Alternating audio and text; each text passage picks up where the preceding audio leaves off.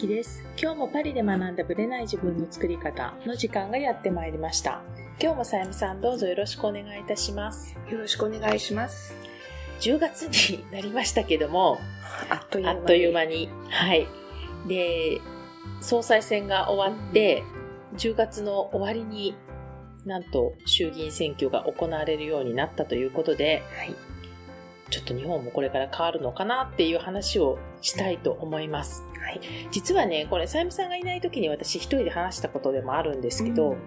私今回自民党選挙をね、すっごい見てたんですよ。ええ。で、何が分かったかというと、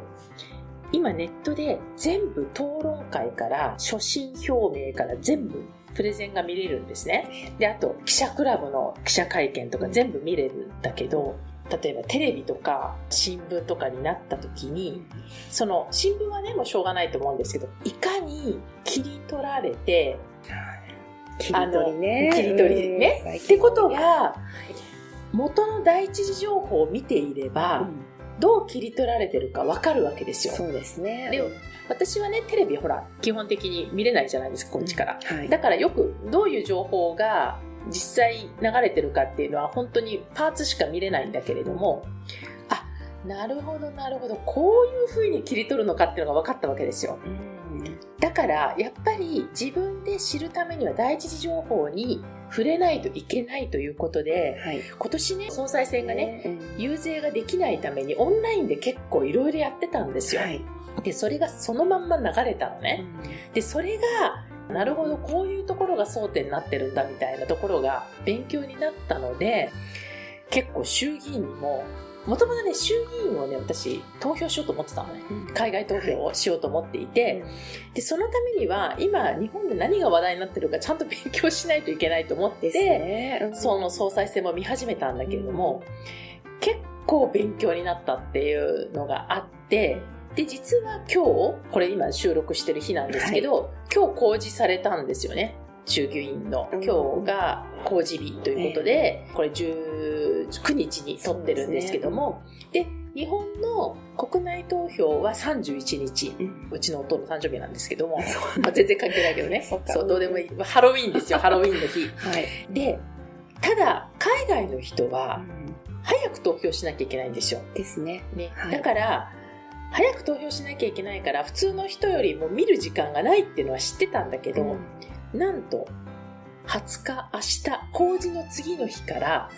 24日まで。そういえばね、私の友人が日本大使館で選挙のうんお手伝いをあ、お手伝いがあるんだ。ました。うんへーアルバイトアルバイトなんだね。そう。行ったことあります？うん私はね、実はないの。ないんだ。うんあのね、一回行ってみるとね、私一回だけ行ったことがあるんですけど、時間帯による。時間帯によるけど、私多分、週末しかなかったんでね、その時。うんで、週末しか行けなくって、週末だから混んでたんじゃないかなと思うんですけど、でもちゃんと厳かに、でも海外投票だけれども、ネックは自分の元あった住民票というか、親のね、実家の選挙区だから、その選挙区で誰が出るか知らないから、ええ。わかんないっていうのが前回の、そっか。そう。今回はもうちゃんと調べてます、今。うん。今、その、今と回は誰ですか？今回は、私のところは、ね。東京の南区っていうとこなんだけれども、自民党と立憲民主と共和党、3つか4つ出てましたね。で、一応ね、その表があって、それぞれの人のホームページだったりええあるので、そのホームページを見て決めようと思います。一応ねう。んだって自民党だっていろんな人がいるし、立憲民主だっていろんな人がいるし、共産党もいろんな人がいるし、まあ、とにかくいろんな人がいるからね。どっちかっていうと、まあ、党より人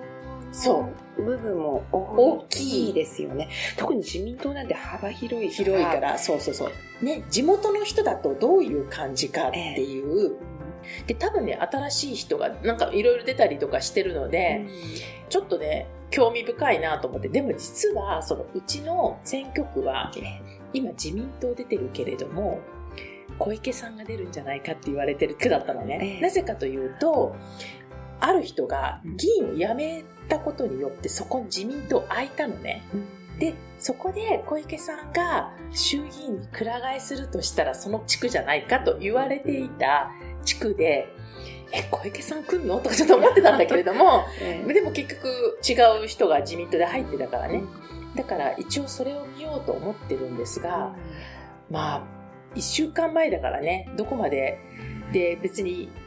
遊説とか、駅前のあのコールとか聞ね。けるわけではない。でも私、あんなの聞いたことないですよ。私もない。特に若い頃はあうるさいなと思わなかったんですあれけど。って日本特別ですよね？うん。特別。なんで日本はあの方式を取るんですかね？あの、車からコールするのやめてほしいですよね。で、みんな忙しい時間帯に行き過ぎてるうんで、そういうタイミングにちゃんと聞けるわけがないと思うんですよ。うんうんということなので、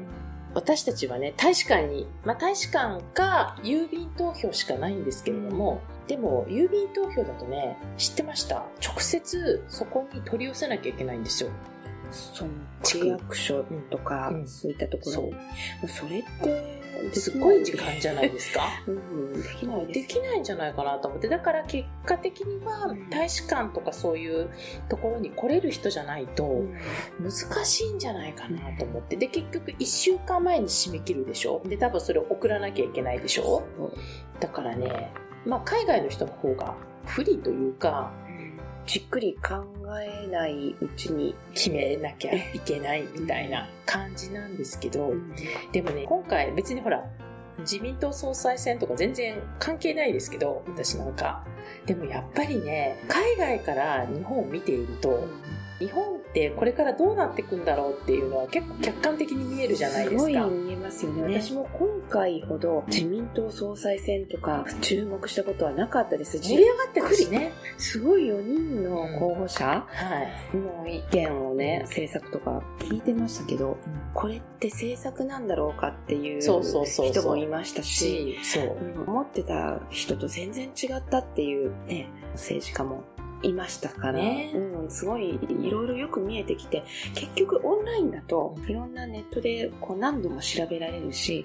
悪くないんじゃそう、結構と面白いですよね。思いました。あとやっぱり質問によってどう答えるかっていうのは結構面白くて、記者クラブの人ってもうすでに偏ってるから、うん偏った質問なんだけど、こう一般の人の質問とかもあったりしてね、その一般の人の質問の方が結構ダイレクトに響くなっていうのはあっありて、ますね。うん、そういう意味ではね、なんかああいう機会があったことがよくって、で、それをね、もっと、今も党首討論会とかいっぱいやってますけれども、まあ、特徴出るね、いろいろ。私ね、一つ印象に残ってるのが、元国営放送、日本のね、はい。国営放送にいらした女性アナが、うん高市さんに対して、すごいちょっと意地悪な質問。あ、あの質問の時ですね。あの記者の時ね。見たんですよはいはいはい今民放にいますからね。ねねはい。うんわかりました、誰だすか。ごい意地悪っていうか、質問するんだなと思ってたんだけれども、そこを見事に切り返して切り返してた高市さんに私はすごい彼女と思って、そうもうね、拍手を送りたかったですね。だからね、ああいうところで、質問にどう答えるか。だからテレビもね、結構面白くって、そのコメンテーターとかね、ジャーナリストがどういう質問するかで、答えの引き出し方が変わってくるから、そういうのを見るんでは結構面白いかなと思本当にったんですよね。初めてなんか、うん政治が面白いってこう、ちょっとね、感じましたよ、私的に。やっぱりね、日本って、私は20年近く、もう20年以上か、こっちに住んでいて、正直ね、日本の政治がどうなってるかあんまり知らなかったし、うん。興味もあんまり持てなかったというか、なんかね現実味が、ないからねるところではなかったしうん。ね。だから、例えば、小泉さんがすごい盛り上がってた時とか、全然知らないんですよ、私。とか、あと安倍さんが総理になった時とかも、何のことだか自分ではあんまピンとこないって感じなんだけども、こうやってこう時系列でいろいろ考えてみると、うん、なんかどういう思いでその人たちがそういうことをやろうとしてたのかとかいろいろ分かってきて、うんで、反対派がこういうことを言っているってこともいろいろ分かってきて、うん、なんか自分の立ち位置がね、よく分かってきたみたいなところはありますね。2011年でしたっけ？東北のね、はい大震災とかが。あった時の政党って自民党ではなくて民主党だったんだっていうのも今考えてみると。菅さんね。菅さんじゃなくて菅さんのね。そうそうそう。それもすごい時代だったんだなって、うん今考えると。10年前ですけどね。そうなんですよ、うん。自民党じゃなかったって。そうそう。びっくり。あれあの時代がね結構貴重な数年、うん。そうじゃなかったっていう時代ですもんね。ね。そう。か枝野さんとか確かあの方が官房長官あそうなんかやってましたね確かに。なんかやっててこう確かに。いろんなことを発言されてましたけど、うんうん。いろいろと物議を醸し出してたのを覚えてますよ。うん確かにね。なんか寝てくださいとかなんかななかったっけ？そう、あとは、すぐには問題はないっていうことは言ってましたけど、そう大震災の時ね。そう。ん。ちょっと具体的な言い方は覚えてないんですけど、なんか言ってた。でもな、後々どうなるのかもわかんない。これは今のお注射とかのことにもね、つながりますけど。なるほどね。確かになんかそういう一連の流れをね。うん。私は全然見てこなかったって反省もあって。でもね結構今かなり大変な時期に入ってると思っていて、まあ、これはね日本だけじゃなくてフランスもそうだしアメリカも多分そうだと思うし、まあ、どどこの国も同じだと思うんですけど、でやっぱりね選挙に行かないっていうのは放棄してるなっていうのを感じて海外でもやった方がいいかなと思って一応その在外選挙手続きをしたんですけど、ええ。あれめっちゃ大変なのし大変っていうか知ってます。だから私もなかなかでできないいんですよ。ね。そう、ん。時間がすんごいかかるんですよね。わかります。だからすぐに、あ、今回行きたいって思っても、すぐにでできるわけじゃないんですよね。だから今後のためにと思って、うん。結構間が空いちゃってる時に私もやって23ヶ月かかるって書いてありましたよね、だから特に海外に住んでる人は気をつけた方がいいんですけれども、まあ、日本の人はねその辺問題がないのでうんね、せっかくだったら。行ってほしいですよね。やっぱりね文句言いたいんだったら投票してからじゃないかなって私なんか個人的に思ってる人なので、なんか投票もしないで文句を言うっていうのはどうなのかなってでこの一票がね結構貴重だったりするんだなと思っていて特にね若い人っていうのは言ってほしいな今後ね、日本を担う方たちですもんね、若い方はね。今日たまたまねニュースを見たらドイツの10代の投票率70%なんだって、すごい。ういろいろとみんな考問題えてる。ん意識が、ね。うん。日本の10代ってもっと全然低いと思うんですよ、うん。だからねそれは私は親の役目でもあると思ってるんですよ、うん。だって10代が興味持つか持たないかって絶対親の問題もあると思うじゃないですか。ますね。親が興味持ってそういう話をしていれば、うん。自然と多分興味を持つんじゃないかなと思っていて、うん。だから別にねフランスは多分ドイツほど高くはないと思うんですけど全然。でも来年ね大統領選挙も。控えてるからうん。私たち選挙権全然ないんですけども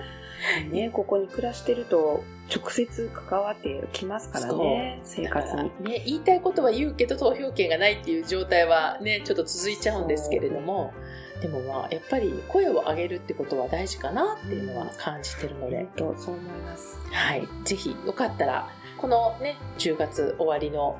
31日だっけ？そうですね。はい、ハロウィン。の日の衆議院選挙。ついでにでもね、はい、うんぜひ行っていただきたいなと思います。それでは本編スタートです。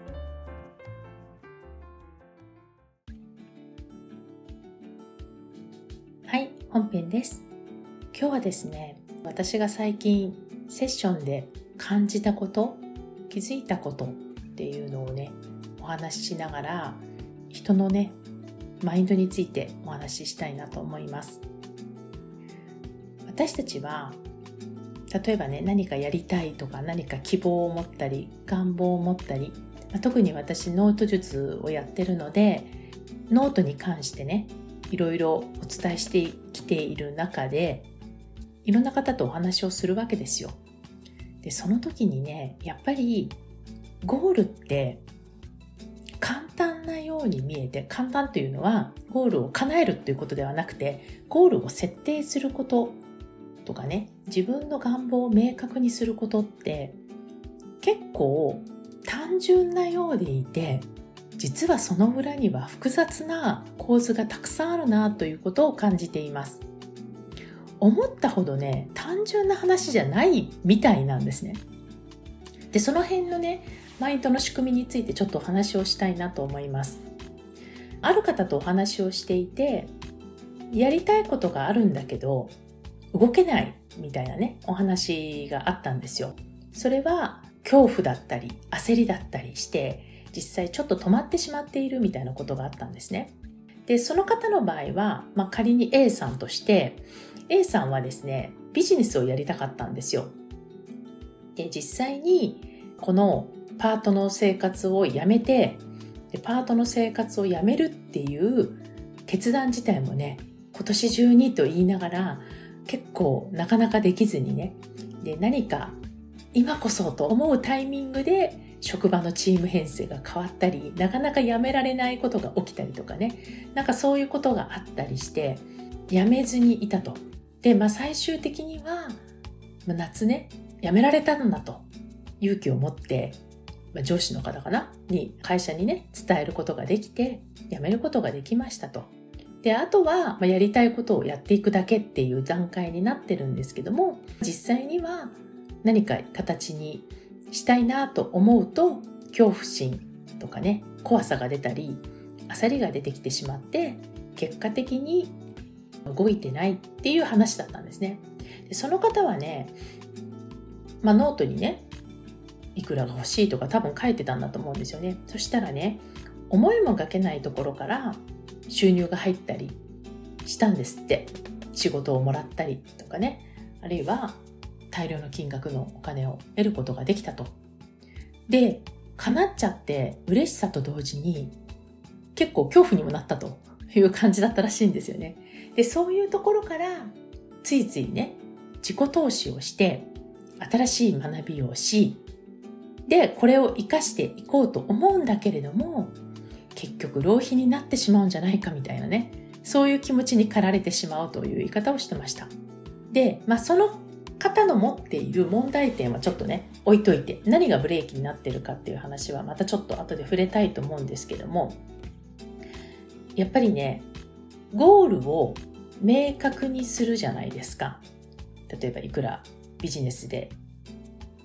稼ぐとかね売り上げを上げるとかねあるいは仕事でいくらの収入を得るとか、そういうことってあると思うんですけども、そうすると、ついついゴールから目を反らせたくなるようなサインが来るんですよ。つまり、別の問題が起きたり、新しいことにが目に入って、これやってるよりもこの新しい方が自分にとってはすごく合ってるんじゃないかっていうことで新しい学びをしたりゴールからね目をそらせることで何が起きてるかというと安心感を得てるんですよゴールを叶えるっていうのは実は楽しいことなんだけど怖かったりするんですねこの A さんのように焦りが出てきたり、まあ、他の人と比べたりね自分は思ったように進まないとかね本当にできるのかしらみたいな恐怖心とか出てくるわけですよ。でも他のゴールから目をそらせるようなものがあるとそういう恐怖心とか焦りと向き合わずに済むんですね。安心するんですよ。で、やっぱり脳はね、安心したいんですね。まあ、この辺はノート術でお話ししてるとこなんですけども。だから、ゴールから目をそらせることでメリットがあるんですよ。その安心だったりね、今のままでいいじゃないみたいなこととかね、いろんな人によってサインは違うと思うんですけども、でそうやってね、精神的なリスク回避をしてるんですね、私たちって。で、その恐怖とか焦りっていうのは、自分から願いをそらすことによって、自分の心とか体をリスクから守ってるんですね。危険にさらさせたくないんですよ。だから、恐怖を持つことでやめてしまうと安心するんですね。だってそのリスクを考える必要がないから。だから自分のその恐怖に打ち勝つとかそういうことではなくて自分の恐怖を実際にはきちんと見逃さずに観察することが大事だと私は思っています恐怖にね打ち勝つ必要も全然ないし焦りをねいけないと思う必要も全然ないんですよついついどうしてもまそういうものはいけないと思ってそれに打ち勝つことをしたいと思う方もいらっしゃるかと思うんですが打ち勝つ必要は全然なくてそういう自分を徹底的に観察する方が私は大事だと思っています。でね、その A さんの場合は何が起こったかというと、自己投資をするんですよ。もうバンバンお金かけるんですね。だから物というよりは、習い事、インプットにお金をかけていて、まあ、すごいんですよ。資格をいっぱい持ってらっしゃるんですね。もうありえないくらい持ってるんですよ。私から見たらもうこれもこれもこれもみたいな資格を持ってらっしゃるんですね。で、その方は資格を持つことで安心するんですよ。新しい学びで、その新しい学びをやってる間っていうのは、希望に満ちていて、その自分の叶えたいゴール、例えばそのビジネスをするとか、そこから気持ちがそれるんですね。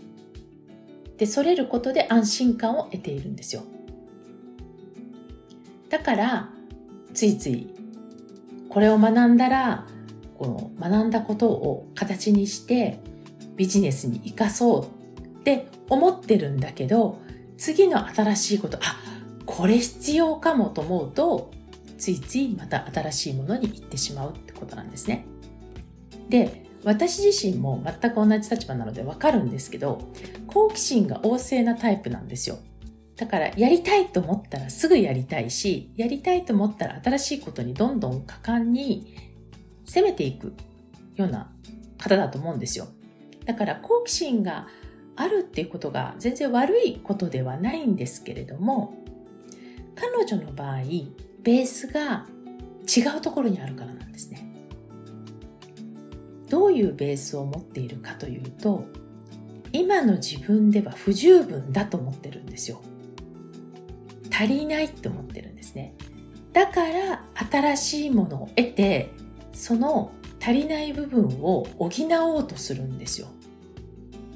だから始める時はすっごい楽しいんだけど終わった後になると、まあ、その感動がね薄れてまだ足りないんじゃないかとかこの部分をもっとやった方がいいんじゃないかとか、もっともっと足りない部分に目が行き、新しいところに行ってしまうんですね。だから新しいことを学ぶにも、どのベースでやってるかっていう、自分の足りないものを埋めたい、不足感を埋めたいと思ってるのか、この自分の足りないベースがどこから来てるのか、きちんと分かった上でやってるかって全然ちょっと向き合い方が違ってくると思います。だから彼女の場合には一つ学んだことがあっても足りないものを埋められなかったっていう、まあ、ちょっとした絶望感みたいなものがあってあ私また浪費してしまったみたいなことになっちゃうんですよ。こういう感覚です。で本当にびっくりするほど保有資格を持っていて例えばねセッションやるときにちょっと事前課題をやっていただくんですけどもその事前課題に書いてあることも自分はこういうものだっていうものが何もないみたいなことを書いてるんですよね。自分は何者だと伝えるときに私には名前しかないって言い方をしてるんですね。でこれがもうそのまま現れてるんじゃないかなと思います。たくさんのものを持ってるのにたくさんの知識と学びと、まあ、経験もね含めて持ってらっしゃるのにご自身が一番ご自身のことを認めてないんですよ。だって私には名前しかないって言ってるんですよ。でこういうことを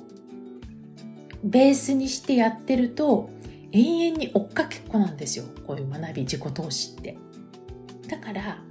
自分を満たすためのツールとして学びがあるのではなくって自分を満たすことは今この瞬間からできるんだっていうことをきちんと認識する方が大事かなと思います。でやっぱりねそれは最終的には自分と向き合うことなんですよ。まあ、前にも言ってると思うんですけど例えば自分と向き合うことってねなんかテーマが与えられないとやれないっていう場合があると思うんですよね。ただ例えば私の中で言うとビジネスを自分でするっていうことと子供を育てる、まあ、子育てっていうのは自分と向き合う本当に大切なきっかけをくれていると思います。自分と向き合うことでしか解決できないんですよ、これって。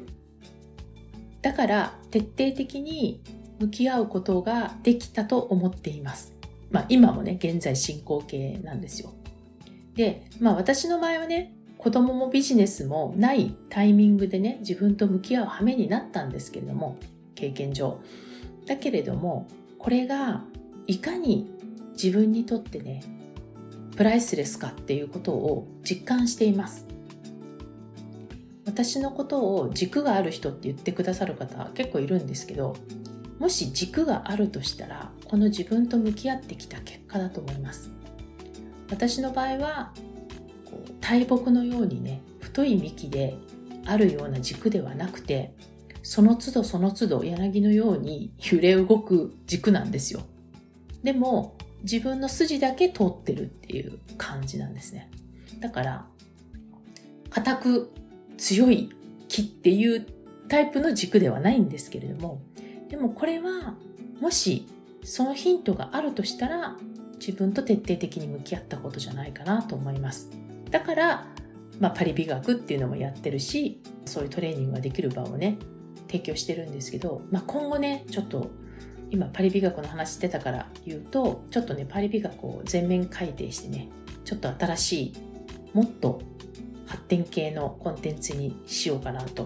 考えています。これ11月の私の課題なんですけどね。はい。だからね、そういう意味では、まあ、ノートもね、まさにそのツールだと思っています。で、今、たとえね、40代とか50代とかだったとして、もうちょっと今更感があるっていう方もいらっしゃるんですけど、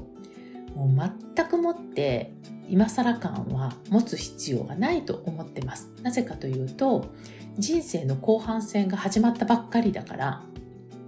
あと少なくとも3、40年は残ってるじゃないですか。で、30代の方でももっとありますよね。でそういうふうに考えるならば、人生の後半をどういう生き方をするかによって、全く変わってくるわけだから、正直ね、もちろん90歳になるタイミングで、やっとけばよかったなって思うよりは、今40代とか50代とか、まあ、もっとね、若い方はもっと時間あるけれども、やってたら全然違ってくるんじゃないかなと思います。で、まさにこの今が、この人生の中で一番若い、早いタイミングなので、今そういうことを思ってるんであれば、徹底的に向き合うといいと思います。でさっき言ったように自己投資とか学びっていうのは気づきなので一つのツールなんですよだからそのツールがないと自分と向き合えないわけではないんですね。今この瞬間から向き合えます。だって日々生活してるわけだから。もうその現象として起きていることを全部活かしていけば全部それも自分と向き合うきっかけを全部くれているものだと私は思っています。なのでね、自分と向き合うことの、まあ、この A さんの場合には自分と向き合うこともどっかで興味がありながら怖くてできないっていうことも全部つながっていて最終的にはこのゴールから目をそらす無意識的にそらしてしまうっていうことになっていたんじゃないかなと思います。ああしたいこうしたいと妄想で考えてるうちは実は楽なんだけれども楽しいしねだけど現実的にどうしていくっていう時にやっぱり不安とか怖さって出てくると思うんですよ。でその不安とか怖さっていうのは脳がねびっくりしてるんですね。あどっか今と違う変化の世界に行っちゃうのねって言って脳がねこう意図的にリスク回避をしようとして恐怖とか不安を作ってるんで、で、脳はね、自分のためにやってあげてるんですよ。だってリスクを冒してほしくないし、危機的な状況に陥ってほしくないから。なので、そういうところもね、含めてね、自分を観察してみると、あ、どれもこれも全部自分のためにやってくれてるんだっていう感覚になってきます。だからね、恐怖を持つってことは全然怖いことではなくて、恐怖を持ってしまう自分すら愛おしく思えるっていうタイミングになるんじゃないかなと、私はね、個人的にはそう思っています。私たちはゴールから目をそらすようなサインに日々満ち溢れているんだと。そういうもので溢れてた時にどう自分がそれを観察してね、認識して決めてるかっていうのをよく見てみると結構な割合でゴールからそれてるなっていうのを感じられるんじゃないかなと思います。ぜひぜひ自分のゴールを見直していただくきっかけにしていただきたいと思います。それではまた次回お会いしましょう。ありがとうございました。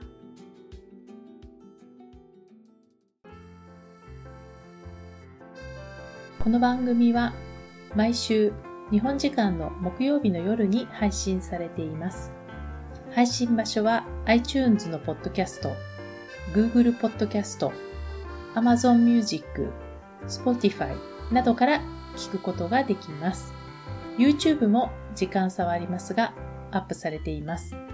iTunes のポッドキャストは登録ボタンを押していただくと自動的に新しい回が配信されます。また、週2回 Facebook とインスタでライブを行っています。ポッドキャストとはまた違う視点でマインドについて、願望を叶えることについてお伝えしていますので、ぜひよかったらこちらも参加してください。アーカイブは期間限定で見れますので、詳しくはパリプロジェクトのホームページをご覧ください。パリプロジェクトで検索していただければすぐに見つかります。また次回お会いしましょう。